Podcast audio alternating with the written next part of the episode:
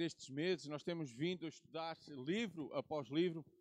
Ah, e hoje estamos ah, na carta que Paulo escreve à igreja em Tessalónica. Então eu peço que os irmãos possam abrir as vossas Bíblias ah, na primeira carta a Tessalonicenses, ah, capítulo 4.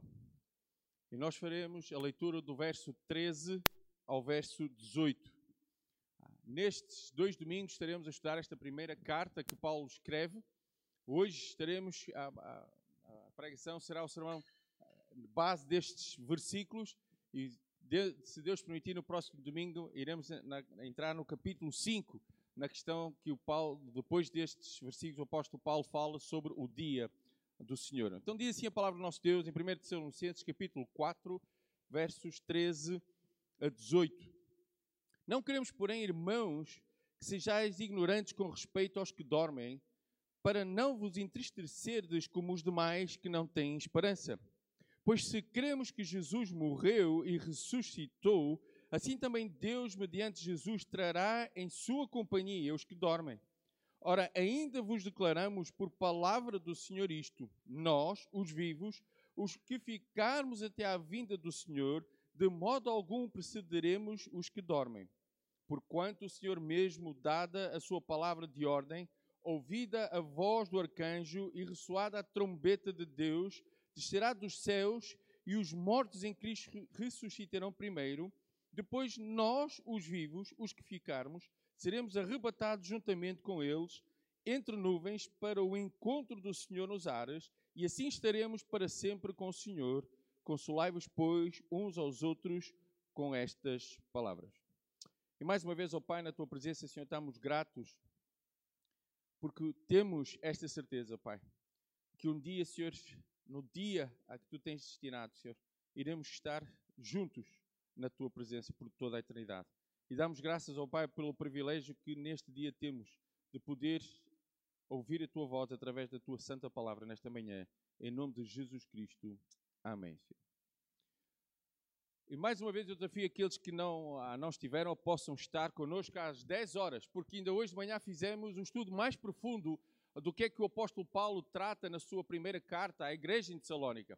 Era uma igreja que, apesar de, de toda a, tribula, a, tribulação que ela foi criada, com quem ela foi ah, gerada naquele momento, ela era uma igreja de que o apóstolo Paulo, e ao lerem os primeiros capítulos, ele dá graças, porque a igreja se tem mantido fiel e a igreja está em crescimento. Era uma igreja que podia ser de modelo, era uma igreja exemplo para aqueles que estavam à sua volta em várias áreas. Só que havia uma questão de que o apóstolo Paulo tem que tratar, que é a volta de Cristo, a segunda vinda de Cristo. E, irmãos, é algo que ah, eu, ah, várias vezes, ah, falando com o nosso amado e bispo Daniel, é um assunto que nem todas as igrejas hoje falam.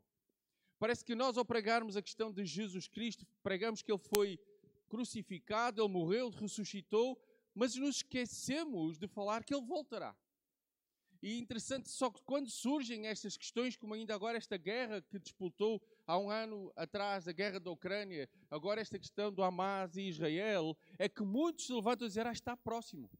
Estamos a viver os últimos dias. Na semana passada ouvimos e a questão é: nós já estamos a viver os últimos dias desde que o Senhor foi para os céus. O próprio apóstolo Paulo, ele afirma, se repararem, nós, os que ficarmos, o apóstolo Paulo esperava que o Senhor pudesse voltar amanhã. Isso é uma coisa, é uma coisa que é iminente, está próximo. Já o, o autor Hebreus, no capítulo 10, versos 36 e 37, diz o seguinte: Vocês precisam perseverar, de modo que, quando tiverem feito a vontade de Deus, recebam o que ele prometeu. O que é que ele prometeu? Verso 37. Pois em breve, muito em breve, aquele que vem virá e não demorará. A questão é que muitas vezes temos a ideia que o Senhor vai voltar, talvez mais daqui a dois mil anos, e não sabemos. O que nós precisamos de saber é que eu preciso de viver a minha vida de modo a que o Senhor volta e pode voltar agora, daqui a uma hora, ou pode voltar amanhã. E muitas vezes este assunto não é falado. Cristo morreu, deu a sua vida, foi crucificado, morreu, ressuscitou e parece que nós temos uma longa vida à nossa frente. Mas é interessante que o apóstolo Paulo chama a atenção disto: olha, não queremos que vocês fiquem desanimados como aqueles que não têm esperança. Eu queria que nesta manhã nós olhássemos para esta palavra, a questão de esperança. Nós vivemos dias em que não existe esperança. Vamos pensar nós mesmos. Nós já não temos esperança, muitas vezes, até nas instituições que nós temos no nosso país. Infelizmente, há pessoas que já nem têm esperança na própria instituição que Deus criou, a igreja, por várias razões. Nós muitas vezes já nem temos esperança nas pessoas que vivem ao nosso lado, porque dizem: olha, já não há salvação. É uma expressão que a gente usa. É interessante que ah, no retiro em que estive juntamente com o pastor João, ah, um pastor que estava lá partilhou a oração de muitos pastores, não é? Quando há alguém na igreja que, tem, que começa a criar problema, o pastor começa a orar, olha, Senhor, move, move o coração desta pessoa para que esta pessoa possa ser transformada. Só que a questão é que o tempo vai passando. Então a oração já não é move, mas é Senhor, olha, remove. Leva para o outro lado, Senhor. Ele sinta a vontade de ir para o outro lado. Mas quando os meses ou os anos passam e a pessoa também não sai, a oração já não é move, já não é remove, mas é promove à glória, não é? Senhora, leva. Porquê? Porque nós vamos perdendo a esperança em muita coisa. Mesmo às vezes as circunstâncias da nossa vida, a esperança parece que se vai desvanecendo. Parece que não existe. Mas o apóstolo Paulo quer chamar a atenção de uma coisa. Primeira delas, que a nossa esperança está fundamentada na ressurreição de Jesus Cristo. Reparem o que é que ele diz no verso 13: Pois se cremos que Jesus morreu e ressuscitou, assim também Deus, mediante Jesus, trará em sua companhia os que dormem. A nossa esperança está na ressurreição de Jesus Cristo. É interessante que eu estava a ver um documentário, a grande diferença entre Jesus Cristo e os outros deuses. É que todos eles viveram, todos eles se proclamaram como deuses, mas morreram e ficaram mortos. Em maior parte deles aqui diz, aqui jaz, e pode ter, entre aspas, o Deus tal. Aqui jaz o Deus tal. Só que nós queremos num Deus em que se formos ao seu sepulcro, o sepulcro está vazio.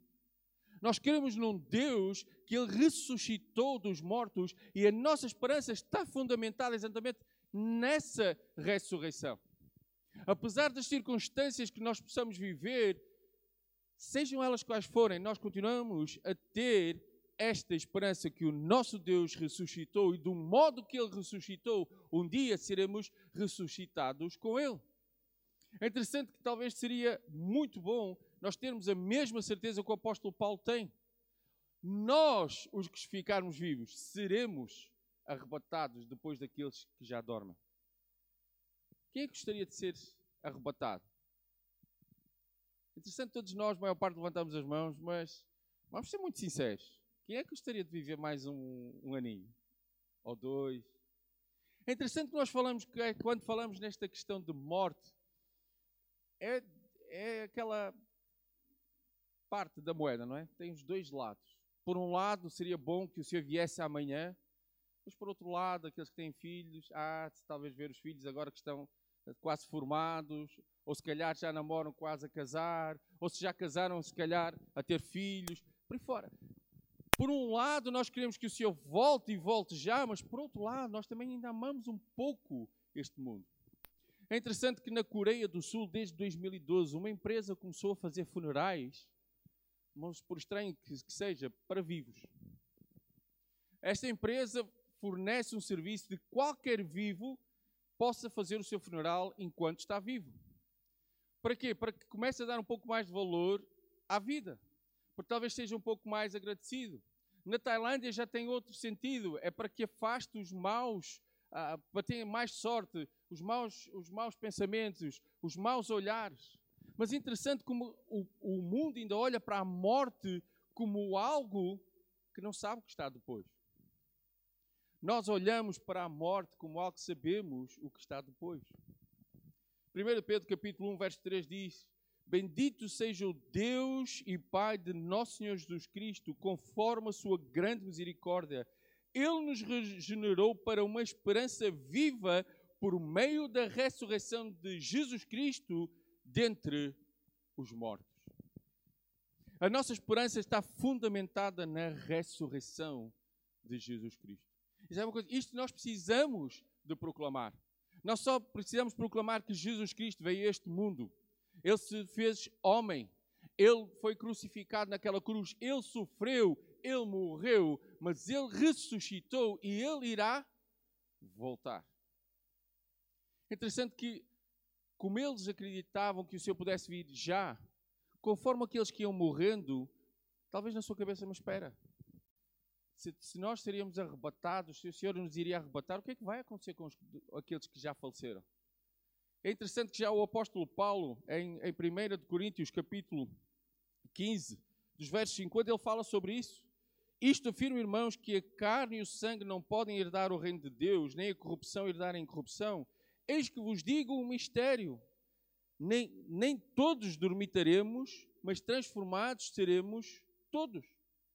Por outras palavras, o apóstolo Paulo diz: Olha, nem todos talvez iremos morrer, embora a morte é algo que é certo na vida de cada um de nós, mas uma coisa é certa: todos seremos arrebatados.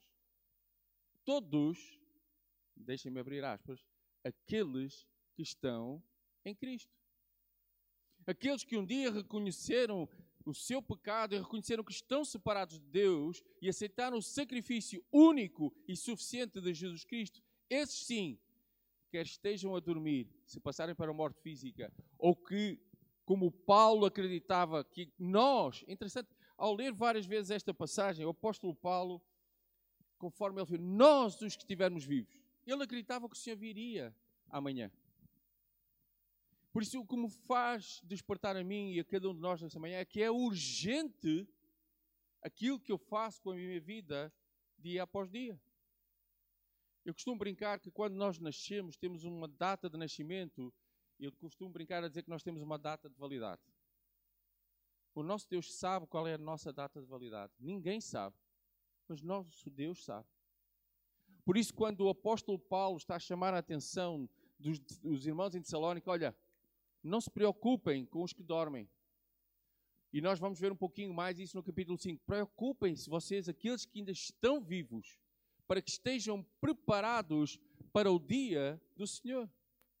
Cuidado, olha, não se preocupem, não percam a esperança por aqueles que já dormem, porque a nossa esperança não está neste mundo, mas está na ressurreição daquele que deu a sua vida por nós. Então, a primeira coisa que o apóstolo Paulo fala aqui é que a nossa esperança, ao contrário da que a esperança que o mundo tem, o mundo tem esperança em quê? Se nós pudéssemos fazer uma, um inquérito lá fora, e deixa eu fazer um inquérito aqui, em quem é que eu tenho posto a minha esperança? Muitas vezes nós afirmamos, não, a minha esperança é Jesus Cristo. Só que no nosso dia a dia, ao vivermos, é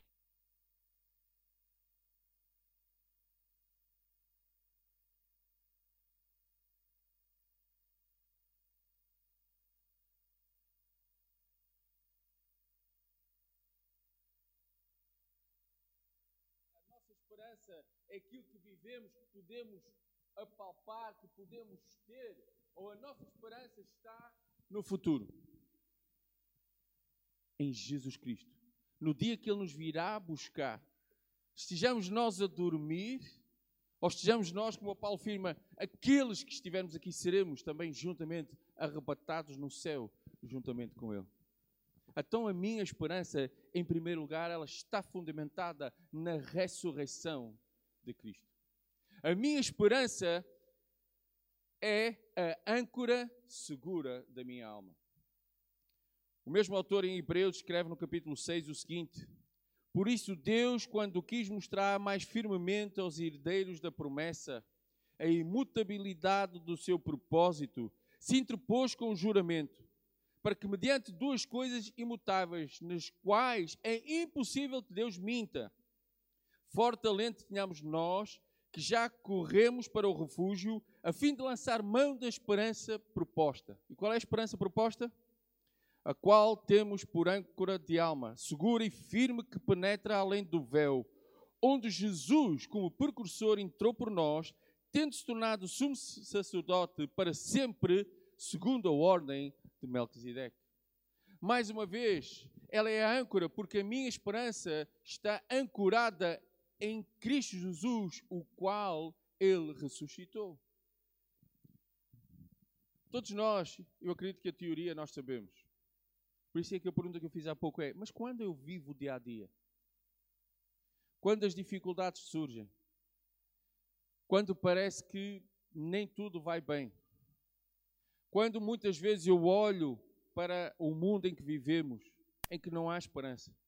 Talvez eu olhe para certas pessoas que eu conheço e ficamos ainda hoje estávamos a ver quando o apóstolo Paulo chama a atenção dos desanimados, dos fracos e dos insubmissos. Muitas vezes também olhamos para essas pessoas e ficamos sem esperança. Um dos problemas, irmãos, que a igreja pode correr, o corpo de Cristo, é quando nós começamos a olhar para as pessoas. Pessoas vão ser sempre pessoas. Pessoas são pessoas imperfeitas. Então, toda a vida vão ser pessoas imperfeitas. O que o apóstolo Paulo, por outro lado, está a chamar a atenção: olha, não olhem para as pessoas, mas olhem para quem? Para Cristo. Ele é o autor e consumador da vida. Quando lemos que Ele é a âncora, porque o Senhor disse, e, e das, das, frases que mais marcou ah, quando eu estava a ler os Evangelhos, é bem novo, é quando o Senhor está ali na, na altura da crucificação, Ele olha para aquele ladrão que está ao seu lado e que reconhece quem Jesus Cristo é. O que é que Ele disse? Recordam-se o que é que está lá escrito? Digam alto.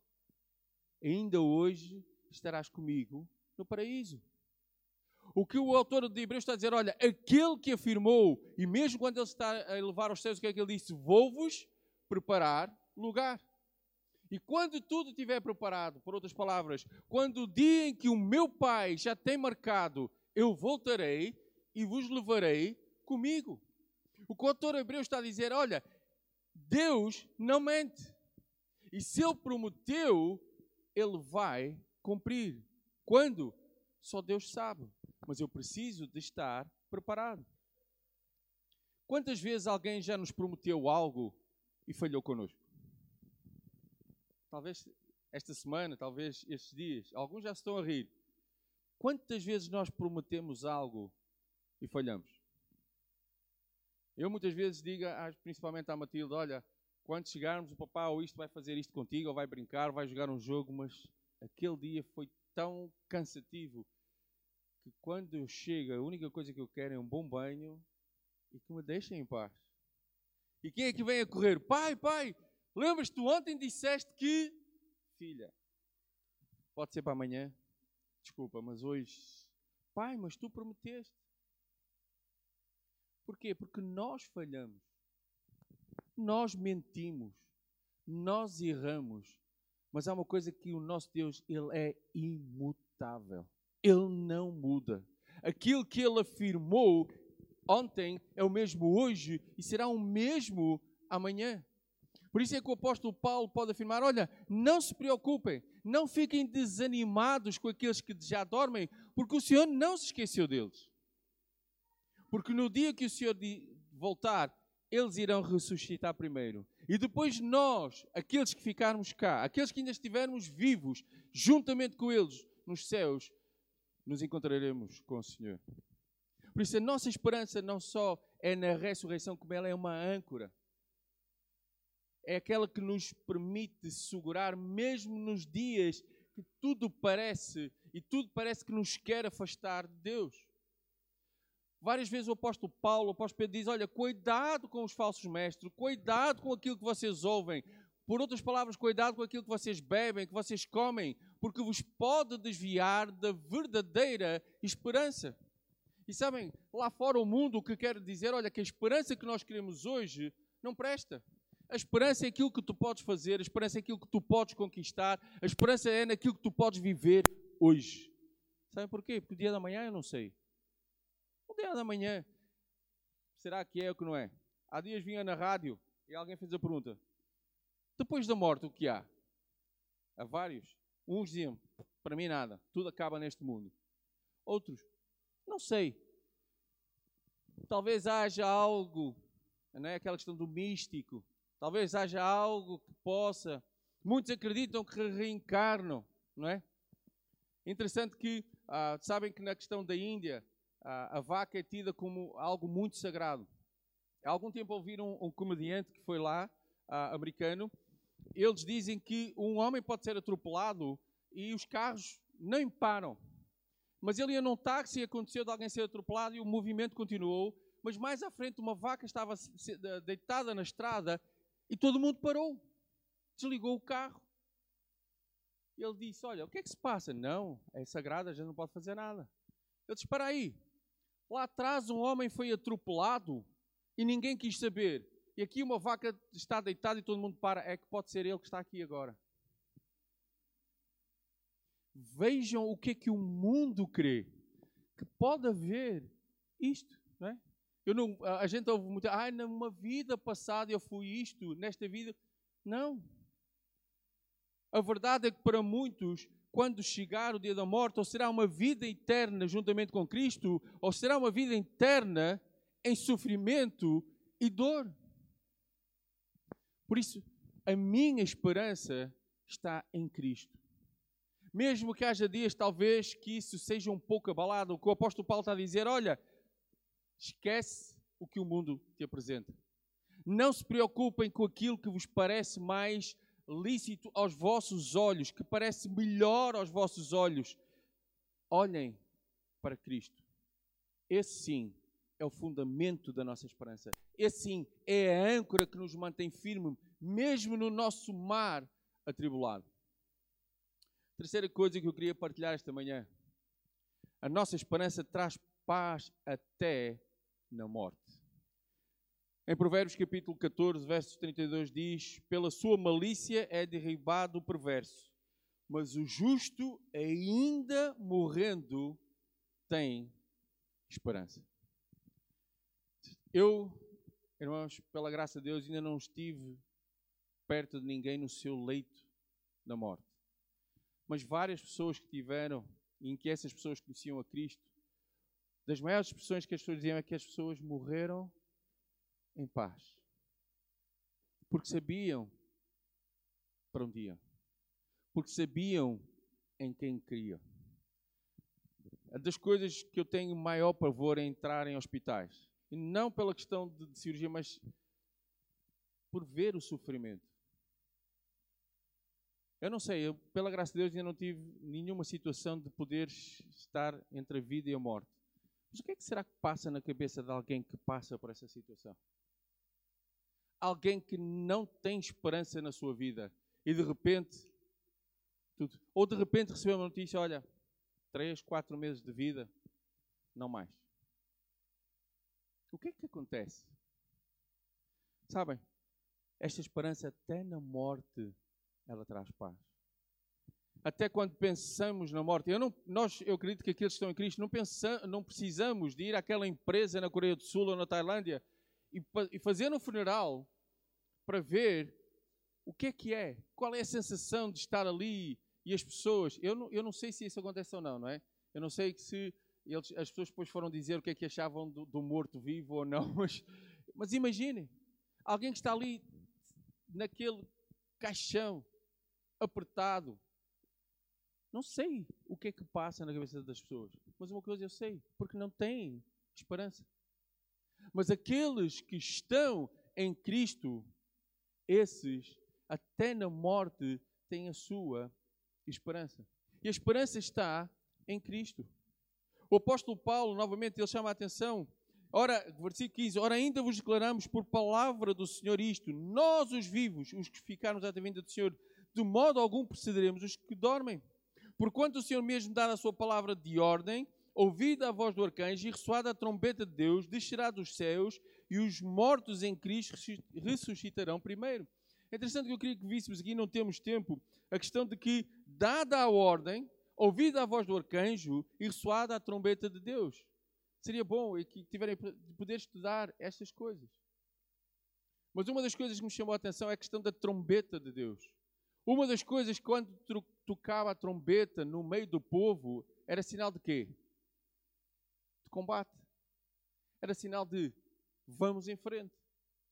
Por outro lado, quando soar a trombeta, o que o Senhor está a dizer, olha, chegou o dia em que eu vos venho buscar. Chegou a altura em que todo o sofrimento, toda a dor, todo o problema que vocês estão a surgir terminou, porque vocês serão chamados para mim. Já chegou o dia em que o lugar que eu fui preparado está pronto. Venham para mim. Quando tocar a trombeta. Interessante, alguém, alguns dias atrás eu estava a falar com alguém que uh, lembram-se aqueles, uh, aqueles filmes deixados para trás, era o título em português. É, é, vários filmes foram feitos e é interessante, porque porque deu várias famílias em que de repente vão, uh, vai no carro e uns não estão. O último que eu me lembro é com o Nicolas Cage, que ele é um piloto de avião e no seu voo, metade do voo desaparece. E ele começa a pensar: espera aí, o que é que pode acontecer? A sua esposa cria em Cristo. Então ele começa a ligar para casa, ela não atende. Entretanto, aquele voo a terra, a sua filha também não cria em Cristo. E há todo este enredo de que as pessoas começam a pensar: o que é que aconteceu? Porquê? Porque há roupas naquele avião, há roupas ah, no, na, na estrada, há carros desgovernados. Interessante que havia um autocolante, ah, que havia uma pessoa amiga em Lisboa que tinha, que é dizia assim: em caso de arrebatamento, este carro ficará desgovernado. É interessante, não é? Havia, olha, se acontecer, o problema não é meu. Então, eu dizia assim: é a maior desculpa para bater, não é? Se eu ficar desgovernado, é arrebatamento. Mas a questão é: já pararam para pensar o que é que acontecerá com aqueles que ficam? Quando o Senhor nos vier buscar, o que é que passará na cabeça daqueles que não têm esperança? Por isso é que o apóstolo Paulo, quando termina neste, nestes versículos, ele diz: Consolai-vos, pois, uns aos outros com estas palavras. Consolai-vos, pois, que é, independentemente daqueles que dormem, independentemente das circunstâncias que eu possa estar a viver do mar atribulado, quando o Senhor vier buscar tudo isto, acabará. Por isso é que eu digo, por um lado, nós gostaríamos que o Senhor viesse agora, mas a nossa natureza carnal, Senhor, olha, talvez um pouquinho mais. Talvez um pouquinho mais. Eu gostaria de viver mais isto, ou gostaria de ver isto, ou ver aquilo. Não, nós não sabemos quando o nosso Deus irá voltar. Mas uma coisa que eu continuo a ter, eu preciso de ter, é esta viva esperança na volta de Cristo. Isto é que tem que dirigir a minha vida enquanto eu viver, viver neste mundo. É que ela está fundamentada na ressurreição de Jesus Cristo. Ela é a âncora da minha alma. Vai haver circunstâncias, e há. Há dias em que a esperança desaparece de tudo e de todos da minha vida. Há dias em que aparece desaparecer do mundo ou então o mundo desaparecer da minha vida. Porquê? Porque há coisas que nos vão deixar desanimados. Ainda esta manhã estávamos a falar, vai nos deixar abatidos, vai nos deixar desencorajados de continuar a lutar. E porquê? Porque nós olhamos para as instituições, olhamos para o mundo, olhamos para pessoas. Mas quando esses dias chegarem, aquilo que eu preciso fazer em cada um de nós é olhar para Cristo, porque Ele é que fundamenta a minha esperança. Ele é que é a âncora da minha esperança. E a certeza que até um dia, se Deus permitir que eu passe pela morte física, até aí nesse momento eu sentir que nada acaba na morte física. Por isso, novamente, a minha pergunta nesta manhã é: em quem tens posto a tua esperança?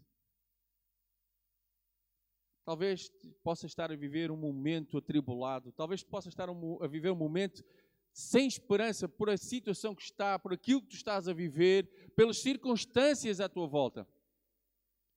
Mas o que o apóstolo Paulo chama a atenção à carta àqueles irmãos em Tessalónica é para mim hoje, é para cada um de nós. Olha, não fiquem desanimados. Olha, não percam a vossa esperança, porque aqueles que estão em Cristo, a esperança continua firme, fundamentada, inabalável imutável. Consolai-vos uns aos outros. É das, talvez das coisas muitas vezes difíceis que nós temos, que, como ser humanos que somos, é difícil nós chegarmos perto de alguém e dizer: Olha, estou com alguma dificuldade. Olha, eu estou a passar por um momento difícil. É difícil.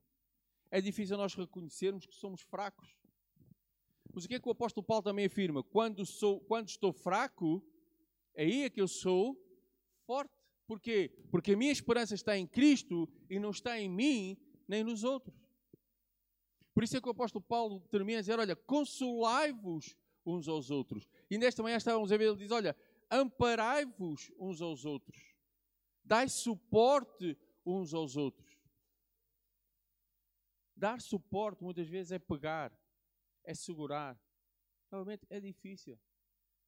Se muitas vezes já para nós andarmos já é complicado, quanto mais estar a ajudar a carregar alguém.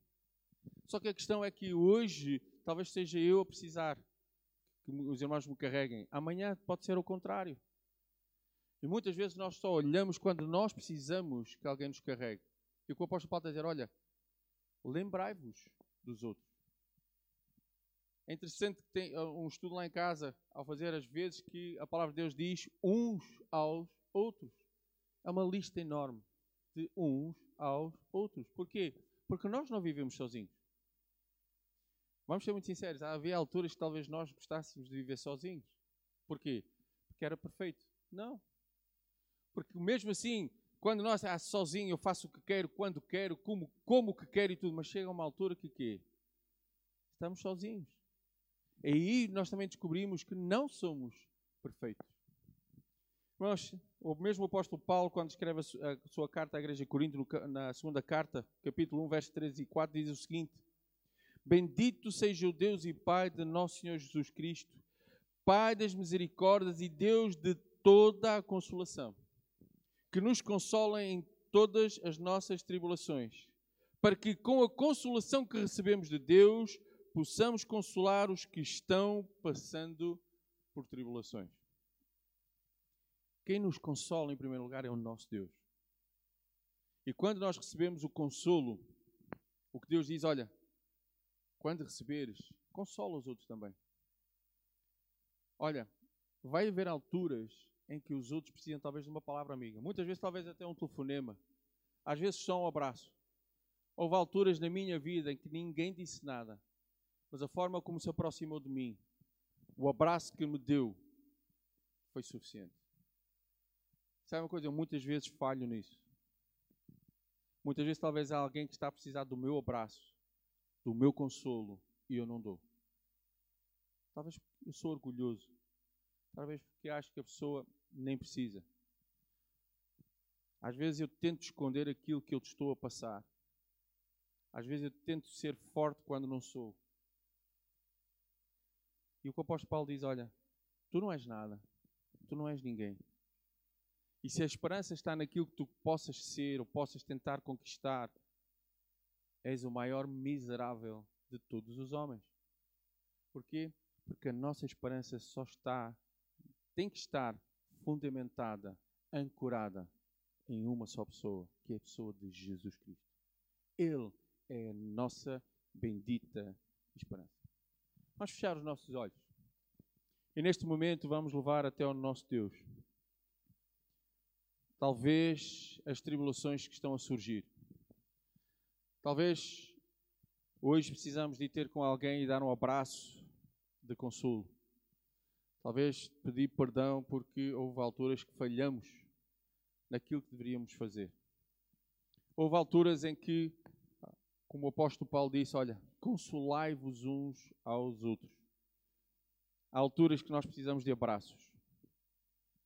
É interessante que brincamos muitas vezes quando aqui de manhã, olha, vamos dar um abraço uns aos outros. Mas é bom quando nos podemos abraçar. É bom quando nos podemos consolar. É bom quando podemos caminhar juntos. Mas há uma coisa que nós temos que ter a certeza: nós não podemos olhar para os homens. O próprio apóstolo Paulo diz: olha, ninguém se pode vangloriar em si mesmo. Eu que poderia fazer isso, eu não o faço. Porquê? Porque eu sou falho. Eu vou falhar vez após vez. Mas eu preciso de olhar para a pessoa de Jesus Cristo. Ele é a minha esperança. No qual deu a sua vida, morreu, mas ressuscitou. E Ele prometeu a cada um de nós que um dia, não sabemos quando, mas que um dia Ele irá voltar para nos buscar e aí por toda a eternidade estaremos com Ele. Onde não há pranto, onde não há dor, não há choro. E todos juntos iremos honrar e glorificar o nome do nosso Deus. Deus nos abençoe.